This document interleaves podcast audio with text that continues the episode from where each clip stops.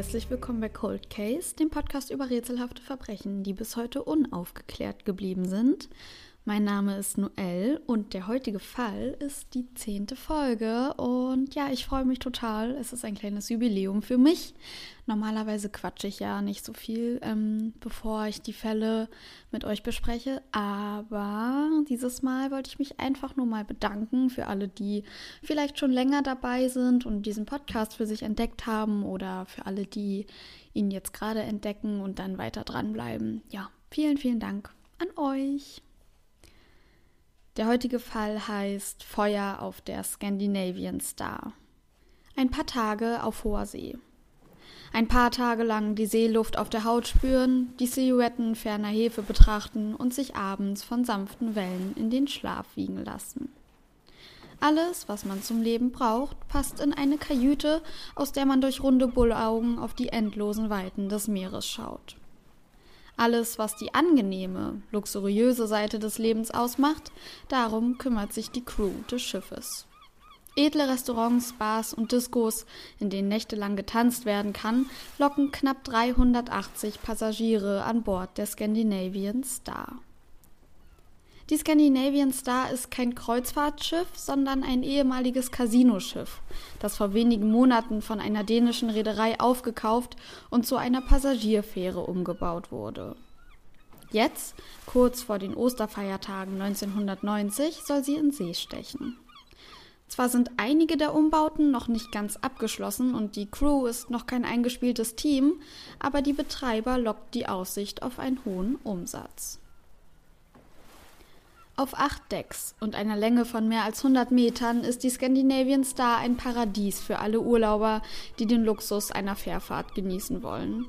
Auf dem Bridge, Main und Sunset Deck wird getanzt, geshoppt, getrunken, gegessen, im Pool gebadet und sich gesonnt. Die unteren Decks gehören der Crew. Traumhaftes Wetter, Frühlingsatmosphäre in der Luft, Entertainment an Bord und die kostenlose Mitnahme von Kindern unter sieben Jahren. Die Fähre ist voller Menschen, die zu ihren Kabinen drängen. Die Scandinavian Star schippert von Oslo nach Frederikshafen, einer Stadt an der Nordküste Dänemarks. Am 6. April 1990 soll es losgehen. Doch leider startet die Reise nicht so traumhaft, wie es sich die meisten Gäste wahrscheinlich vorstellten. Vor der Fähre bildet sich schnell eine Schlange mit Autos, deren Insassen darauf warten, auf das Parkdeck fahren zu dürfen. Die elfjährige Heidi Jensen sitzt mit ihrem Vater in einem dieser Autos.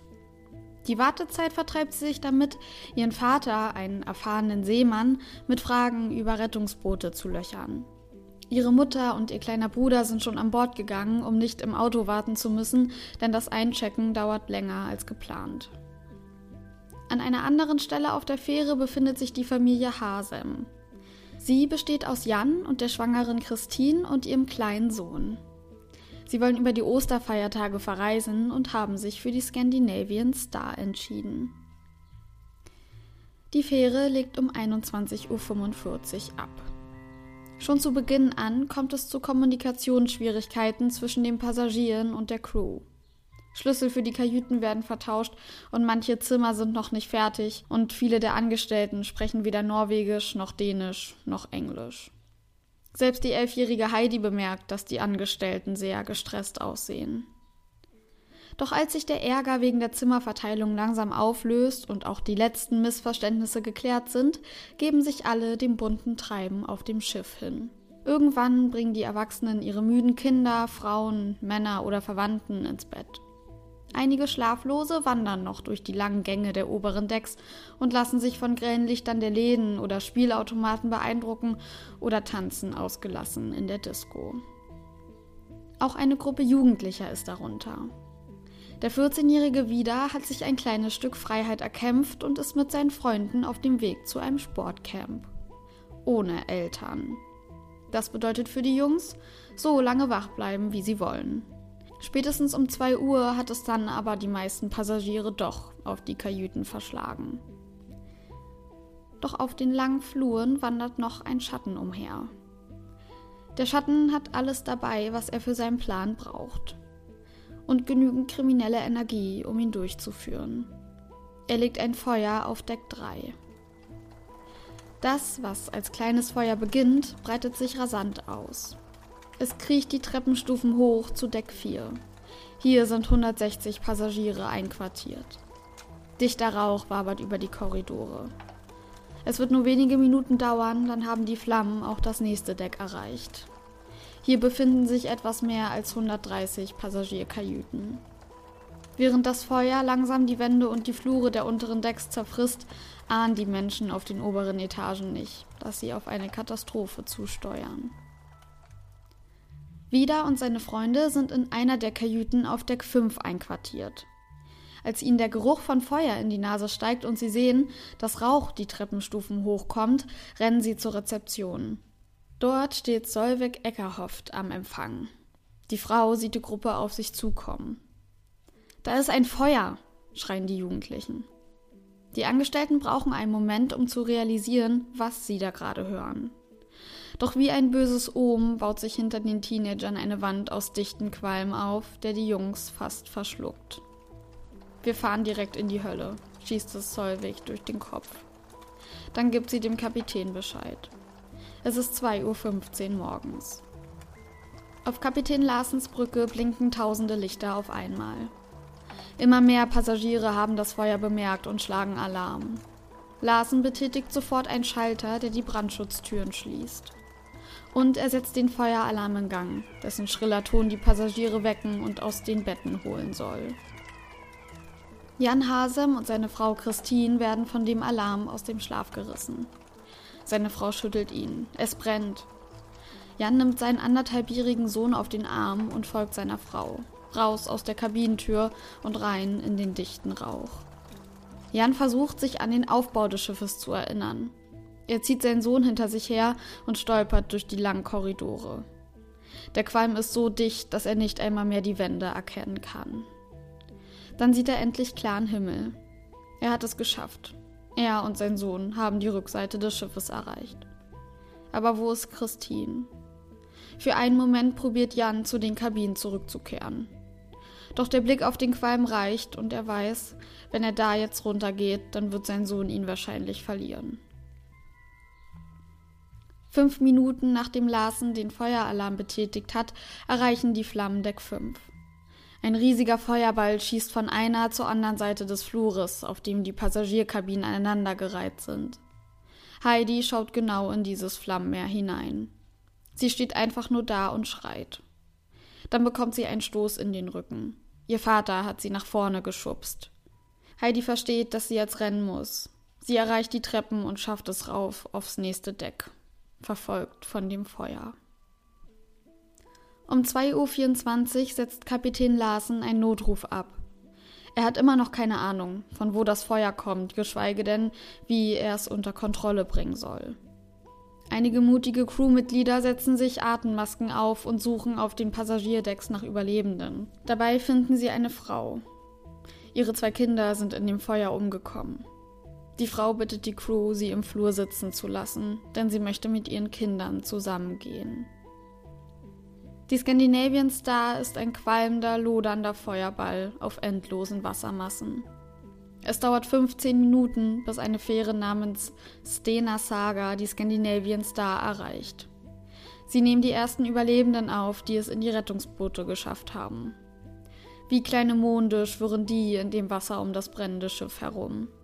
Schon von weitem kann die Besatzung der Stena Saga die Schreie der Menschen und das Knistern des Feuers hören. Sie fangen an, die Überlebenden zu bergen. Gleichzeitig seilen sich Spezialeinheiten der schwedischen Feuerwehr von Hubschraubern herunter, die in dem Rauch gefangene Personen retten sollen.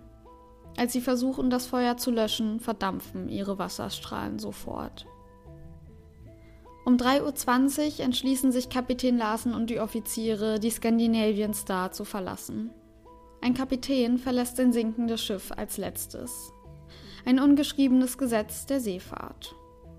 Der Seerechtsexperte Dr. Uwe Jenisch beschreibt es folgendermaßen. Der Kapitän steht allein verantwortlich an der Spitze. Er muss die Evakuierung leiten und solange das Schiff existiert, ist er verantwortlich. Natürlich gibt es kein Gesetz, das einem Kapitän vorschreibt, wann er das Schiff verlassen darf. Doch eine jahrhundertealte Seemannstradition bricht man auch nicht einfach so. Wenn Larsen die Scandinavian Star verlässt, gibt er sie und alles und jeden darauf auf. Also fragt der Kapitän der Stena Saga, ob Larsen sich wirklich sicher ist, dass keiner mehr auf den Decks ist. Ob alle evakuiert worden sind. Larsen sieht keine Menschen mehr. Es gibt also an Bord nichts mehr für ihn und die Crew zu tun. Und so verlassen die letzten vermeintlichen Überlebenden der Katastrophe das Schiff. Aber die Wahrheit ist, es sind noch knapp 40 Menschen in den Flammen gefangen. Sie stehen an der Außenseite des Schiffes auf einer überdachten Plattform, die zu einer der Decks gehört. Hier können sie zwar atmen, doch nur wenige Meter über ihnen wüten die Flammen weiter. Sie können auch die Rettungsboote nicht erreichen, denn das Feuer versperrt ihnen den Weg. Auch Jan Hasem und sein Sohn sind unter den 40 zurückgelassenen Personen. Doch sie haben Glück und werden gesichtet. Seile werden zu ihnen heraufgeworfen. An denen hangeln sich die Überlebenden an der Schiffswand herunter. Jan bindet seinen Sohn an sich fest und tut es den anderen nach. Langsam geht die Sonne auf. Und je heller es wird, desto klarer sehen alle Beteiligten das Unglück, das sich vor ihnen auf dem weißen Fährschiff auftut. Immer mehr Rettungseinheiten kommen an Deck und kämpfen gegen die Flammen und den Rauch. Je mehr sie das Schiff erschließen, desto mehr Tote bergen sie. Es war wie das Tor zur Hölle, sagt ein Angehöriger der Spezialeinheiten auf dem Schiff. 71 Tote zählen die Rettungskräfte. In der Zwischenzeit sitzt Kapitän Larsen auf der Stena Saga und bekommt Kaffee serviert. Er hat sich nichts vorzuwerfen. Er geht davon aus, dass alle rechtzeitig evakuiert wurden. Die Scandinavian Star brennt insgesamt 38 Stunden. So lange dauert es, alle Feuer zu ersticken. Und als der letzte Funke erlischt, steht das Fährschiff schon in einem schwedischen Hafen und die Überlebenden sind von Bord gegangen. Der Schock hat alle fest im Griff. Viele vermissen ihre Familien oder Angehörigen oder sind einfach orientierungslos. Sanitäter wickeln die verstörten Menschen in Decken ein. Heidi Jensen, ihr Vater und ihr Bruder haben es geschafft. Als sie wieder festen Boden unter den Füßen haben, fängt ihr Vater an zu weinen. Der elfjährigen Heidi wird klar, dass sie etwas Schlimmes überlebt haben muss. Auch Jan Hasem und sein Sohn überleben. Doch seine Frau Christine und ihr ungeborener Sohn sind in den Flammen umgekommen. Aus den 71 am Anfang gezählten Toten werden schnell mehr. Ein norwegischer Polizeisprecher schätzt zuerst knapp 180, es könnten aber auch 200 sein. Es ist sowieso fraglich, wie viele Tote man überhaupt wegen der schweren Verbrennungen identifizieren könnte. Am Ende steht fest, dass 159 Menschen an Bord der Scandinavian Star ihr Leben verloren haben. Die meisten von ihnen erstickten an dem Rauch. Am 27. Mai 1990 findet ein Gedenkgottesdienst für die Opfer statt. Es kommen 300 Menschen, darunter auch Überlebende. Sie alle stehen vor der ausgebrannten Scandinavian Star. Viele kennen das erste Mal zurück. Manche kommen, um ihre Emotionen zu verarbeiten und andere, um sich zu verabschieden. Für viele Skandinavier ist es unvorstellbar, dass diese Katastrophe auf einem ihrer Schiffe passiert ist. Zu hoch sind doch die Sicherheitsanforderungen, zu gut geschult die Mitarbeiter und zu tief verankert sind sie in der Seefahrt. Doch nach und nach kommt ans Licht, dass viele Versäumnisse in der Tragödie wie Brandbeschleuniger funktionierten. Und dass ein Schatten auf dem Schiff herumging. Die Polizei nimmt schnell die Ermittlungen auf. Alle sind sich einig, dass es sich um Brandstiftung handelt. Nur, was ist das Motiv? Und wer war der Täter? Bevor die Behörden einen Täter ausmachen können, decken sie erstmal eine Fehlzahl technischer Mängel auf. Die Rettungsboote waren nicht gewartet. Einige Sprenkler funktionierten nicht, weil sie rostig waren, und an einigen Stellen am Schiff fehlen Brandschutztüren und Feuermelder. Außerdem war der Feueralarm bei den Passagierkajüten viel zu leise eingestellt. Deshalb hatten ihn viele wahrscheinlich überhört.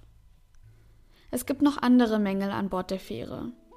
Die Ermittler bauen ein der Schiffsflure nach und untersuchen, wie sich das Feuer verhalten haben muss. Eines macht sie immer wieder stutzig dass es sich so schnell ausbreitete. Die Lösung finden sie an den Wänden. Die Dämmung ist zwar brandresistent, aber die benutzte Lackierung ist extrem schnell entflammbar. Man hätte genauso gut Benzin in das Feuer schütten können. Außerdem konnte man die meisten Brandschutztüren nur manuell schließen. Das bedeutet, dass die meisten weiterhin offen standen und das Feuer sich ungehindert ausbreiten konnte. Die Scandinavian Star gehört einer dänischen Reederei. Die übernahm zehn Crewmitglieder des vorherigen Betreibers. Dazu übernehmen sie auch Kapitän Larsen und einen Offizier. Beide Seemänner mit jahrelanger Erfahrung. Larsen fuhr schon lange Passagierschiffe und kannte die skandinavischen Meere. Der Rest der Crew stammt von den Philippinen oder ist portugiesisch. Deshalb können die meisten Angestellten auch die Landessprachen nicht. Die Betreiber der Scandinavian Star beauftragen eine externe Firma, Wellham Ship Management, damit, die Crew zusammenzustellen. Weil die hauptsächlich aus Portugiesen bestehen soll, beauftragt Wellham Ship Management wiederum eine andere Firma damit, die Crew aufzustellen. Allerdings geben die Betreiber keine Angaben darüber raus, über welche Qualifikationen die zukünftigen Angestellten verfügen sollen. Auch ist nicht vorgeschrieben, dass die Angestellten eine Sicherheitsschulung machen müssen. Man benötige aber viele Barmänner und Assistentinnen. Also entscheidet Wellham Ship Management nach eigenem Ermessen, wer qualifiziert ist. Am 27. März steht fest, wer Crewmitglied ist. Nur acht Tage vor der geplanten Abfahrt. Das ist nicht nur zu wenig Zeit, um sich als Team einzuspielen, sondern auch zu wenig Zeit, das Schiff und die Arbeit darauf kennenzulernen. Es zeigt sich an der Evakuierung der Passagiere. Kaum ein Crewmitglied weiß, wo Rettungswesten sind, wie man die Rettungsboote bedient oder wo die richtigen Fluchtwege liegen. Dazu kommt ein weiteres Problem. Bei der Rettung der Passagiere hielt man sich an einen Plan des vorherigen Betreibers. Der war ausgelegt für mehr als 200 Crewmitglieder, jetzt sind es gerade mal 99. Dieser sollte zwar auf Anweisung des Kapitäns an die niedrigere Anzahl der Mitarbeiter angepasst werden, passiert ist das aber nie. Und selbst der ursprüngliche Plan war schon fehlerhaft. Auch die Kommunikationsprobleme zwischen Crew und den Passagieren macht eine Rettung nicht einfacher. Als einer der Angestellten von Wellham Ship Management kurz vor der Abfahrt der Scandinavian Star das Schiff begutachtet, fertigt er einen Bericht an. Er bemängelt schon damals, dass das Schiff noch gar nicht fertig sei, um in See zu stechen. Kurzum, die Vorbereitungszeit für die erste Fahrt der Scandinavian Star war viel zu kurz. Die dänischen Betreiber schieben die Schuld Kapitän Larsen in die Schuhe. Sie hatten ihn damit beauftragt, sich um die Planung an Bord zu kümmern, und das sei nicht geschehen. Kapitän Larsen und einige Angestellte des Betriebes, dem die Scandinavian Star gehörte, bekommen jeweils sechs Monate Haft. Jetzt aber zurück zu unserem Schatten. Die Brandermittler können rekonstruieren, dass der Brand auf einem Flur auf Deck 3 gelegt wurde. An besagter Stelle finden sie nämlich Faserspuren von Bettwäsche. Weil sie ausschließen können, dass das Bettzeug auf natürlichem Wege entflammt ist, bleibt nur eine Schlussfolgerung. Jemand hat das Feuer gelegt. Handelt es sich um ein Versehen? Hat einer der Passagiere unerlaubterweise eine Zigarette unter Deck geraucht? Oder hat vielleicht einfach nur jemand aus Spaß gezündelt? Kurz bevor sich die Flammen von Deck 3 aus über das ganze Schiff verbreiten, legte jemand schon an einer anderen Stelle ein Feuer. Ein Passagier sieht die Flammen, schnappt sich Bettzeug und kann sie damit ersticken. Als der Kapitän Larsen verständigt, wiegelt dieser ihn ab. Alles sei unter Kontrolle. Keiner überprüft die Decks auf andere Brände und keiner betätigt ein Feueralarm. Es ist ein kleines Malheur, was aber viele Menschenleben kosten wird. Im Zuge der Ermittlungen werden die Passagiere der Scandinavian Star überprüft. Dabei stoßen die Polizisten auf einen dänischen Lkw-Fahrer. Er hat mehrere Vorstrafen wegen Brandstiftung, stirbt allerdings in dem Feuer. Die Polizisten sind sich einig, dass es sich bei ihm um den Täter handeln muss. Laut einem schwedischen Radiosender soll der Däne aber 1,7 Promille im Blut aufgewiesen haben. Ob er damit in der Lage war, kontrolliert mehrere Brände zu legen und in die unteren Decks des Schiffes zu gelangen, bleibt fraglich. Die Ermittlungen kommen nach diesem Fund aber erstmal zum Erliegen. Bis zum Jahr 2013. Eine unabhängige Expertengruppe aus Angestellten der Feuerwehr und anderen Experten veröffentlicht einen haarsträubenden Bericht. Wie ich ja schon gesagt habe, brannte die Scandinavian Star 38 Stunden. Sehr viel Zeit, wenn man bedenkt, dass sich nach der Rettung der Überlebenden sofort Feuerwehrleute daran machten, die Flammen zu löschen. Doch immer wieder kommt es zu neuen Bränden. Nach der Evakuierung des Schiffes bricht insgesamt viermal neues Feuer aus. Selbst nachdem die Scandinavian Star schon im Hafen stand. Hydrauliköl soll eins der Feuer anheizen. Die Anlage, die es verteilte, sollte aber während der Fahrt gar nicht laufen. Außerdem wird in dem Bericht angebracht, dass der dänische Pyromane, den die Polizei als Täter vorgestellt hatte, bei dem großen Brandausbruch starb. Es ist also ausgeschlossen, dass er weitere Feuer hätte legen können. Laut der Obduktion soll er sowieso im Schlaf an dem Rauch erstickt sein. Zu dem Zeitpunkt sieht die Staatsanwaltschaft aber noch keinen Grund, den Fall wieder aufzunehmen. Aber wenn es keine zündelnde Person war, die die Ausmaße ihres Tuns vielleicht überschätzte, wer ist dann für den Brand verantwortlich? Das wird 2015 von einem Expertenkomitee untersucht. Und um die Frage zu beantworten, müssen wir uns erst nochmal anschauen, wem die Scandinavian Star eigentlich gehört. Das ist eine dänische Reederei namens VR Dano Group. Für 21.700.000 US-Dollar kaufen sie das Fährschiff im Januar 1990 von einer amerikanischen Firma namens Sea Escape. Als die Anzahlung am 16. Februar fällig wird, zahlt die VR Dano Group nicht. Also wird die Deadline um einen Monat nach hinten verschoben. Ende März geht die Scandinavian Star dann in den Besitz der dänischen Reederei über aber noch nicht offiziell, denn bezahlt wurde immer noch nicht. Also wird der Termin für die Zahlungsabwicklung und die Eintragung in das Schiffsregister noch weiter nach hinten verschoben, auf den 9. April 1990. Und zwei Tage vorher wird die Scandinavian Star Feuer fangen. Das Expertenkomitee deckt Folgendes auf. Sea Escape bekommt nach dem Brand der Scandinavian Star 24 Millionen US-Dollar, ausgezahlt von der Versicherung für das Schiff. Weil die dänische Reederei den Kaufbetrag noch nicht gezahlt hatte, war die Fähre nämlich offiziell noch in Besitz der amerikanischen Firma. 24 Millionen Dollar, das ist eine sehr hohe Versicherungssumme. Kräftig überversichert, sagt einer der Schiffinspektoren aus dem Team. Aufgrund der hohen Auszahlungssumme stellen die Experten folgende Theorie auf. Sea Escape hatte einigen Crewmitgliedern den Auftrag gegeben, Feuer auf dem Schiff zu legen, um dann die Versicherungssumme einzukassieren. Vorher sollten natürlich alle Passagiere evakuiert werden.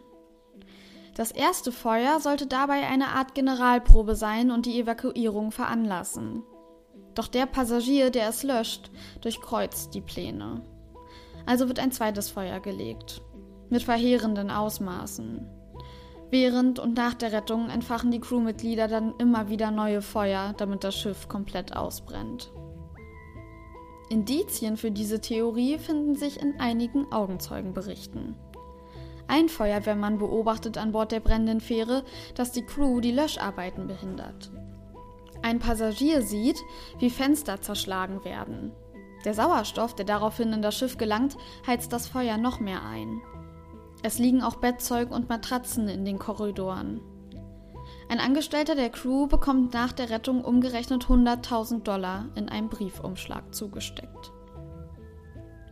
Man zündet ein Schiff nicht ohne Grund an, sagt ein Mitglied der Kommission. Ein ehemaliger Ermittler sagt 2016 sogar im Fernsehen, er gehe davon aus, die Crew habe die Anlagen an Bord sabotiert. Einige seiner Vorwürfe können aber im Nachhinein wieder entkräftet werden. 2016 wird der Fall dann geschlossen. Beweise für einen Versicherungsbetrug gebe es nicht. Als Mordbrand geht das Feuer auf der Scandinavian Star in die Seegeschichte ein. Eine Studie, in der die Überlebenden und Hinterbliebenen des Brandes befragt werden, zeigt ganz deutlich, wie schrecklich diese Nacht für alle Passagiere gewesen sein muss. Jeder fünfte dachte, er würde die Nacht nicht überleben. Viele haben sich in lebensbedrohlichen Situationen befunden. Die Mehrheit der Hinterbliebenen verliert gleich mehrere Personen in den Flammen. Nach dem Brand entwickeln viele psychische Störungen und können ihren Alltag nicht mehr so bewältigen wie früher. Sie fühlen sich im Stich gelassen von den Behörden und der Polizei, vertrauen nicht mehr auf die angestellten Ermittlungen. Manche fühlen sich schuldig, machen sich Vorwürfe, sie hätten vielleicht etwas ändern können. Wer all das Leid dieser Menschen in Kauf nahm und ob dahinter wirklich nur die Aussicht auf 24 Millionen Dollar steckte, werden wir wohl nie erfahren.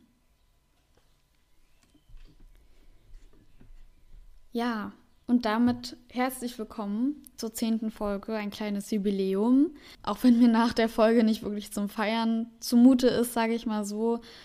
Ja, ich wollte ein bisschen einen besonderen Fall nehmen, einen unbekannteren Fall. Ähm, ja, und bin eher durch Zufall auf die Scandinavian Star gestoßen, ähm, weil ich mich für Brandstiftung interessiert hatte und dachte, vielleicht kann ich das mal als Thema nehmen. Und ja, dann kam irgendwie eins zum anderen.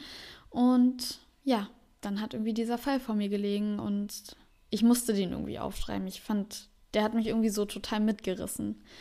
Ihr könnt mir gerne schreiben, wie es euch geht. Also fandet ihr den Fall auch so spannend und schockierend wie ich? Und ja, was denkt ihr? Handelt es sich hier um einen Unfall oder haben euch die Theorien der Experten überzeugt und es ist ein Versicherungsbetrug? Ihr könnt mir gerne über Instagram schreiben. Da heiße ich Cold Case der Podcast, aber mein Instagram-Profil ist auch nochmal in den Show Notes. Erstmal zu meinen Quellen. Ähm, es gibt eine Dokumentation auf YouTube, die befasst sich mit dem Feuer hauptsächlich, ähm, mit der Chronik, sage ich jetzt mal, also wie sich der Brand entwickelt hat. Da sprechen aber auch sehr viele Betroffene. Da habe ich auch die Geschichten her von Heidi und Jan und seiner leider verstorbenen Frau. Ja, könnt ihr euch, also kann ich empfehlen, falls ihr da irgendwie euch das Schiff visuell nochmal angucken wollt. Das ist sehr spannend und ähm, ich kann euch generell empfehlen, Bilder zu dem Fall anzugucken. Ich gucke mal, ob ich irgendwie so eine Fotostrecke oder so finde, die ich euch verlinken kann, weil dann ähm, sieht man irgendwie das Ausmaß nochmal. Ansonsten gibt es sehr viele Zeitungsartikel, ähm, die das Geschehen gut zusammenfassen. Ich habe den offiziellen Abschlussbericht von 1991. Ja, ich habe nicht alles gelesen, aber die wichtigsten oder für mich wichtigsten Zeilen habe ich überflogen. Da ist natürlich alles extrem detailliert aufgeschrieben, aber an manchen Punkten war das auch ganz spannend, zum Beispiel was diese Firmenverhältnisse angeht. Darauf komme ich später vielleicht nochmal zu sprechen, weil das in dem Fall irgendwie, glaube ich, auch eine sehr verheerende Rolle gespielt hat. Wenn so Riesenunglücke passieren, dann ist es ja ganz oft so, dass sich danach gravierend etwas in der Gesellschaft oder zum Beispiel in Gesetzen ändert. Und so ist es auch im Fall der Scandinavian Star. Es gibt eine Weltschifffahrtsorganisation, die nennt sich IMO. Und ähm, als Reaktion auf den Brand auf der Scandinavian Star haben die nämlich ihre Brandschutzvorgaben für Passagierschiffe angepasst, zwei Jahre nach dem Brand.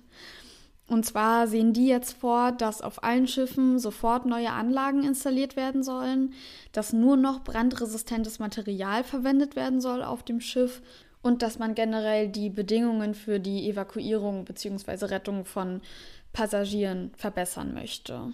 Anschließend dazu hat man im Jahr 2006 ein Denkmal in Oslo gebaut.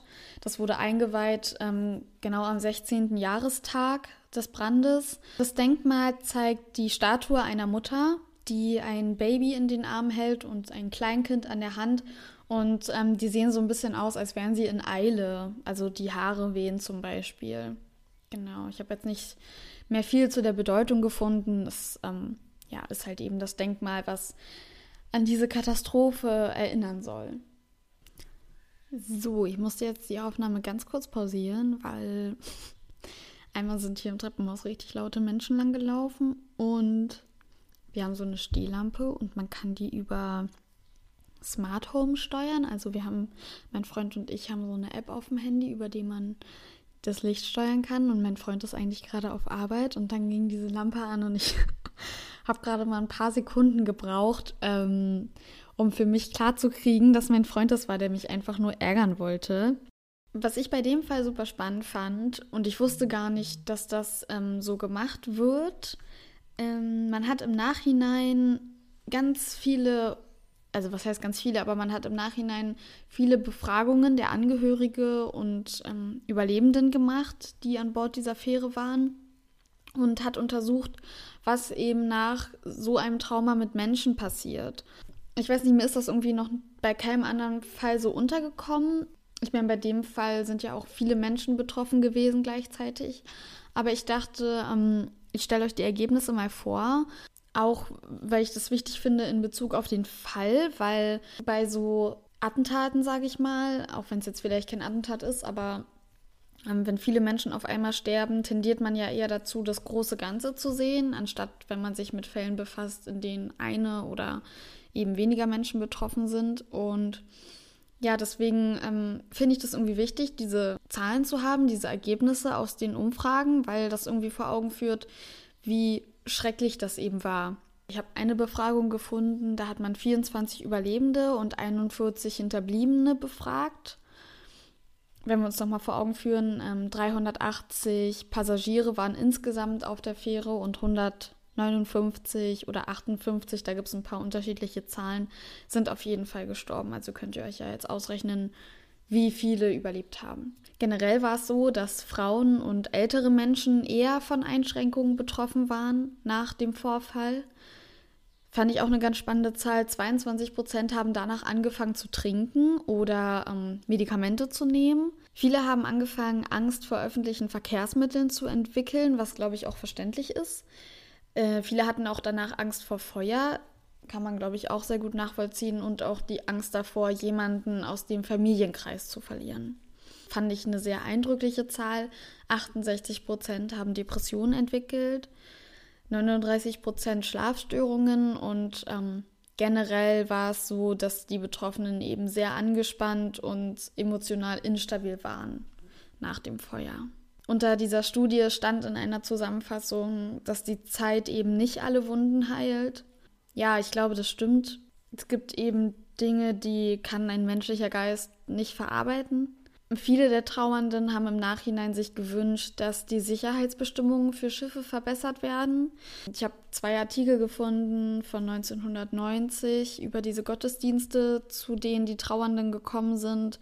Sie haben halt, also viele haben halt gesagt, dass ihnen der Tod ihrer Angehörigen oder der Brand generell, dass ihnen das sehr sinnlos vorkommt und dass es aber einen Zweck hätte, sage ich mal, wenn die Menschheit sozusagen daraus lernt es gab auch so eine Szene und die fand ich sehr stark, die habe ich ja in meinem Text auch angeschnitten.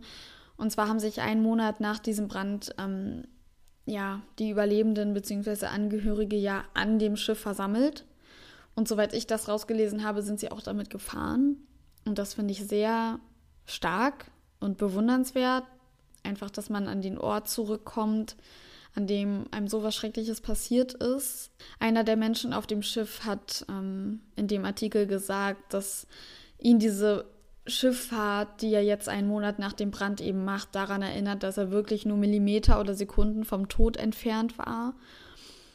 Ja, und ich glaube, das ist ähm, was, das muss man sich bei dem Fall halt echt ins Gedächtnis zurückrufen. Ähm, kann euch mal ein Beispiel nennen. Ich habe ja von Jan und Christine gesprochen, die beide aus ihrer Kajüte gerannt sind.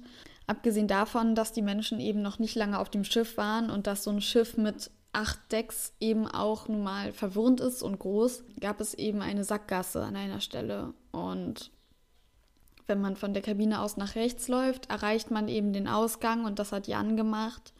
Und wenn man nach links läuft, kommt man eben in, in diese Sackgasse und das hat leider die schwangere Christine Hasem gemacht und deswegen ist sie im Endeffekt auch gestorben. Aber ja, das soll einfach nochmal zeigen, wie willkürlich das auch irgendwie ist. Also mal ganz abgesehen davon, dass der Tod dieser 159 Personen auf dem Schiff sowieso sinnlos war, zeigt das einfach nochmal, wie, wie willkürlich ähm, im Endeffekt die Situation war und wie halt so kleine Entscheidungen in solchen Situationen halt alles beeinflussen. Und deswegen kann ich auch sehr gut nachvollziehen, dass manche Menschen sich denken, okay, hätte ich anders gehandelt, hätte ich vielleicht noch jemanden retten können oder wäre ich nicht links abgebogen, sondern rechts, ähm, hätte ich vielleicht äh, eher einen Feueralarm ausgelöst oder was weiß ich. Auch generell so eine Horrorvorstellung, man ist eingesperrt auf dem Meer auf hoher See, der Kapitän verlässt das Schiff und es kann dir irgendwie keiner helfen, weil alle in Panik sind und du verstehst keinen und du kannst nicht atmen wegen dem Rauch. Das ist ähm, krass. Und das zeigt eben auch, wie sehr man angewiesen ist auf Menschen, die sich eben auskennen in ihrem Beruf und die Verantwortung übernehmen und auch Verantwortung übernehmen wollen. Ich möchte es jetzt keinen ankreiden, dass man die Sprache nicht spricht. Darauf komme ich auch später noch zu sprechen, aber das mit der Crew hat ihre Gründe leider ganz woanders. Und das ist auch jetzt kein Angriff auf die Crew. Und ich finde auch dem Kapitän alles in die Schuhe zu schieben sehr schwach. Fakt ist aber, dass 80 Prozent der Unfälle auf See eben auf menschliche Faktoren zurückzuführen sind. Und deshalb ist es eben wichtig, dass so ein Schiff technisch sicher ist, aber auch personell sicher ist. Weil das ist wie in einem Flugzeug. Ähm, man hat halt eben die Verantwortung für sehr, sehr viele Menschen. Kommen wir jetzt zu dem Schatten, der auf dem Schiff gewandert ist, zu der Brandstiftung. Die Polizei hat nach der Schließung der Akten bestritten, dass es viele kleine Feuer gibt und dass Brandstiftung stattgefunden hat, so wie ich das herausgefunden habe, beziehungsweise dass eben Brandstiftung aufgrund dieser hohen Versicherungssumme stattgefunden hat. Ähm, der Polizeisprecher hat aber auch zugegeben, dass natürlich damals 1990 andere Standards für die Untersuchung gegolten haben als heute und dass man heute wahrscheinlich auch viele Dinge eben anders machen würde. Ich muss aber dazu sagen, ich habe eben diese anderen Berichte gefunden und wenn 18 Leute, ein 18-köpfiges Expertenteam zu dem Schluss kommt, dass hier jemand eine Brandstiftung gelegt hat und auch die Ermittler haben herausgefunden, dass dieses Feuer nicht auf natürlichem Wege entstanden ist, also mit natürlichem Wege meine ich jetzt sowas wie ein Kabelbrand, der die, der das Bettzeug in Brand setzt oder ja, keine Ahnung, so eine Sachen halt. Ähm, aber die waren sich eben alle einig, dass das jemand gelegt haben muss. Es war halt für die Angehörigen, Überlebenden ein richtig harter Schlag. Es wurde auch extra eine Stiftung gegründet für die Überlebenden und wie gesagt, die waren halt sehr enttäuscht davon, wie mit dem Fall ähm, umgegangen wurde. Viele haben der Polizei und den Ermittlern vorgeworfen, sich viel zu schnell auf diesen dänischen Lkw-Fahrer eingeschossen zu haben, der auch in den Feuern umgekommen ist. Viele sagen auch aus, dass sie nicht ausreichend befragt wurden. Ja, dazu kann ich halt nur sagen, ich finde es halt, dieser dänische Lkw-Fahrer, der war zwar vorbestraft wegen Brandstiftung, aber auf so einem Schiff einen Brand zu legen und ähm, dann zu riskieren, dass man selber darin umkommt, finde ich jetzt irgendwie doch nicht so logisch von dem Motiv auch her. Es sei denn, er war irgendwie süchtig danach. Vielleicht gibt es ja sowas. Ich kann mir auf jeden Fall sehr gut vorstellen, dass es sich hier um einen versuchten Versicherungsbetrug handelt. Es gibt meiner Meinung nach eben viele Indizien, die dafür sprechen. Und das stärkste Indiz ist für mich eben, dass ein Angestellter der Crew 100.000 Euro zugesteckt bekommen hat. Und das ist auch aktenkundig. Also das steht alles in den Akten. Das ist nicht so, dass das auf einem Augenzeugenbericht ähm, beruht. Man ist dem aber einfach nicht mehr weiter nachgegangen. Ja, und es gibt natürlich noch andere Augenzeugenberichte von Menschen, die die Löscharbeiten behindern und so weiter und so weiter. Die Scandinavian Star hat ja immer noch offiziell Sea Escape gehört und Schiffe von Sea Escape ähm, haben eben schon öfter gebrannt. Das ist auch Fakt. Was ich mir vorstellen kann, ist, dass eben ein paar Leute eingeweiht waren, die haben dann Feuer 1 und Feuer 2 gelegt, haben die vielleicht noch angefeuert. Das wurde dann irgendwie alles so ein bisschen sich selbst überlassen. Man hat halt ähm, darauf gepokert, dass man es schafft, alle eben vorher zu evakuieren. Und das Ding ist, glaube ich, dass dieser Brand eine ganz andere Wendung genommen hätte, wenn nicht so viele technische Mängel auf einmal dazugekommen sind und wenn die Crew besser geschult wäre. Wenn zum Beispiel diese Wandlackierung nicht aus so schnell entflammbaren Material bestanden hätte, hätte sich das Feuer wahrscheinlich auch gar nicht so schnell verbreitet. Hätte die Crew gewusst, wo die Rettungswesten sind, wie man die Leute ordentlich beruhigt, wie man, also über welche Fluchtwege man sie leiten muss, wären vielleicht auch noch mehr Menschen gerettet worden. Hätte allein schon dieser Feueralarm laut genug sein Signal abgegeben, dass alle aufgewacht wären aus ihrem Schlaf, hätte man wahrscheinlich auch schon viele Menschen retten können. Also ich sag's mal so, ich hier hatte halt eine Person oder mehrere Personen einen bösen Gedanken, wollten ihn wahrscheinlich umsetzen in der Absicht, keine Menschenleben zu riskieren. Und durch die Bedingungen, die auf dem Schiff geherrscht haben, ist das Ganze eben zu so einer riesigen Katastrophe geworden. Ja, es sind halt einfach so viele Sachen gleichzeitig. Also auch schon allein diese Sprachprobleme. Wie gesagt, ich ähm, das ist kein Vorwurf dafür, dass Menschen die Sprache nicht sprechen auf den Schiffen. Ich glaube, das kann auch so sehr gut funktionieren. Aber in Extremsituationen muss man halt auch die Menschen schulen. Und man hätte eben die Crew ordentlich schulen müssen in den Sicherheitsbestimmungen und Regeln. Und acht Tage lang auf einem Schiff zu sein, bevor du abfährst und dann für 380 Passagiere verantwortlich bist und im Notfall eben auch die Verantwortung für die trägst, dass sie gerettet werden, das ist nicht lange. Jeder von euch hat wahrscheinlich schon mal gearbeitet und jeder weiß, wie es war, nach acht Tagen in der Firma zu sein. Da bist du einfach noch ein Neuling. So, und jetzt stellt euch das mal auf so einem achtgeschossigen Kreuzfahrtschiff vor. Ich finde es halt richtig schlimm, weil für mich klingt alles so danach, als wollten die Betreiber einfach nur schnell, schnell machen, weil sie eben Geld wollten. Die haben ja offensichtlich auch nach billigen Arbeitskräften gesucht. Ich meine, wir müssen uns nichts vormachen, wenn man seine Crew hauptsächlich ähm, aus ausländischen Ländern, Entwicklungsländern bezieht. Äh, ich glaube, da das macht keiner, weil er den Menschen da irgendwie eine Chance geben will, sondern wahrscheinlich einfach, weil sie günstiger arbeiten. Und ich finde es halt sehr schlimm, weil einmal haben die Betreiber einen sehr großen Eigenanteil an dieser Katastrophe, weil sie sich nicht ordentlich um das Schiff gekümmert haben. Und Sea Escape sollten sie für den Versicherungsbetrug verantwortlich sein, die übrigens auch nur Geld im Sinn hatten, haben natürlich auch den größten Teil daran. Nochmal kurz zu den ähm, Betreibern.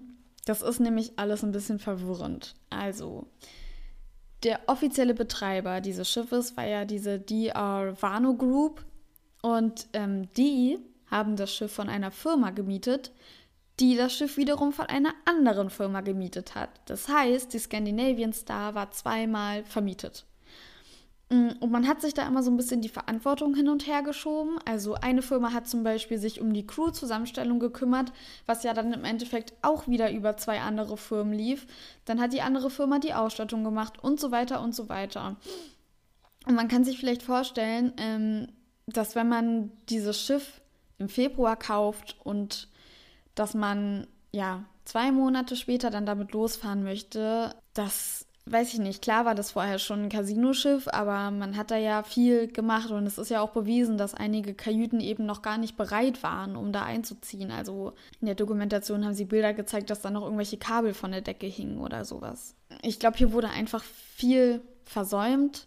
Ihr hat irgendwie die Aussicht auf Geld alle getäuscht, verlockt, weiß nicht, wie ich das sagen soll. Und gleichzeitig hat die Aussicht auf Geld die irgendwie auch so unverantwortlich werden lassen.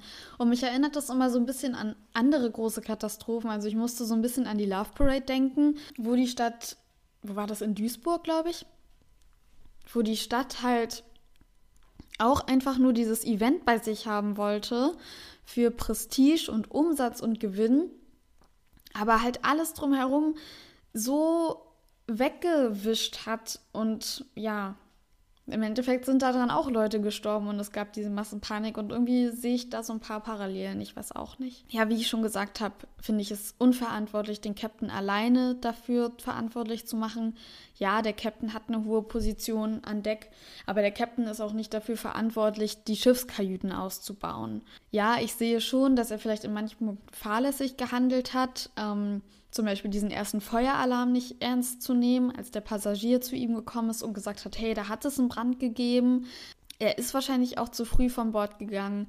Trotzdem liegt nicht alles an dieser Katastrophe in seiner Verantwortung. Ich glaube, da müssten sich andere Leute eher an die eigene Nase fassen, sozusagen. Wie gesagt, es ist einfach alles sehr traurig, dass hier so viele Dinge zusammengekommen sind, die in so einer Katastrophe geendet haben. Was soll man anderes sagen? Der Tod dieser Menschen war einfach sinnlos. Also wenn man 24 Millionen US-Dollar über 159 Menschenleben stellt, dann spricht das nicht für, also dann spricht das einfach nicht dafür, dass man ein guter Mensch ist. Aber wer weiß, ich habe mich sehr eingeschossen auf die Betrugstheorie. Ich finde das irgendwie plausibel. Vor allen Dingen, weil ja bewiesen ist, dass es sich um Brandstiftung handelt und dass der also dass der Brand eben nicht einfach so passiert ist. aber abschließend sagen können wir es natürlich trotzdem nicht.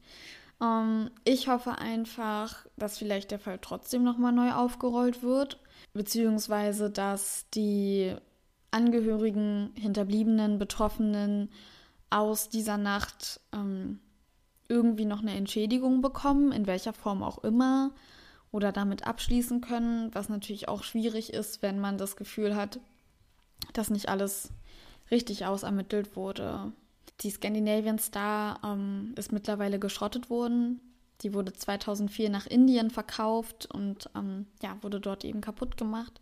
1994 ähm, hat man das Schiff dann nochmal auf Vordermann gebracht, hat es unter anderem Namen fahren gelassen, ähm, zum Beispiel in der Dominikanischen Republik. Und es gibt einen ganz spannenden Artikel im Spiegel von einem Mann namens Björn Andersson. Um, ich glaube, der Schwede, ich bin mir nicht sicher, aber der hat beschrieben, ähm, dass er damals mit diesem Schiff gefahren ist, nach dem Brand, also 1994 oder so.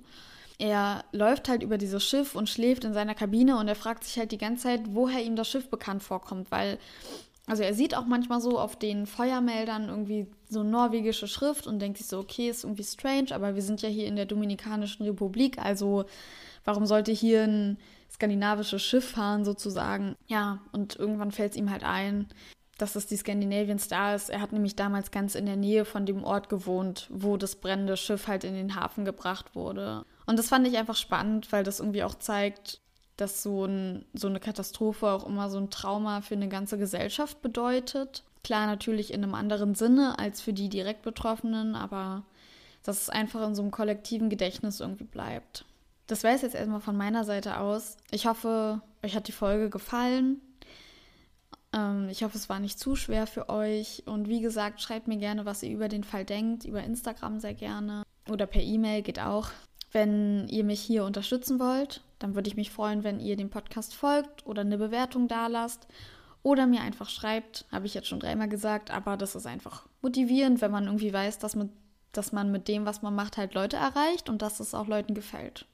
An dieser Stelle auch nochmal vielen, vielen Dank. Die zehnte Folge ist irgendwie so ein kleines Jubiläum für mich und ich freue mich total, dass es mir immer noch so viel Spaß macht. Und mittlerweile habe ich mich richtig reingefuchst und habe so einen Flow und ja, ich finde es richtig schön, das hier zu machen, auch wenn wir natürlich schwierige Themen besprechen, aber ich habe irgendwie das Gefühl, ähm, ich habe so meine Richtung gefunden und bin eigentlich ganz zufrieden mit dem, was ich hier so auf die Beine stelle. Ja, von daher habe ich gar nicht mehr so viel zu sagen. Ich wünsche euch einfach nur eine schöne Woche, beziehungsweise schöne zwei Wochen, bis wir uns das nächste Mal hören und hoffe, ihr seid dann auch wieder mit dabei. Nächste Woche sind wir dann weg vom Meer, aber dafür in einem anderen Extrem, nämlich in der Luft. also falls ihr demnächst plant, irgendwie in Urlaub zu fliegen oder zu reisen mit dem Schiff, dann ähm, tut mir leid für diese beiden Folgen. Und damit ähm, verabschiede ich mich.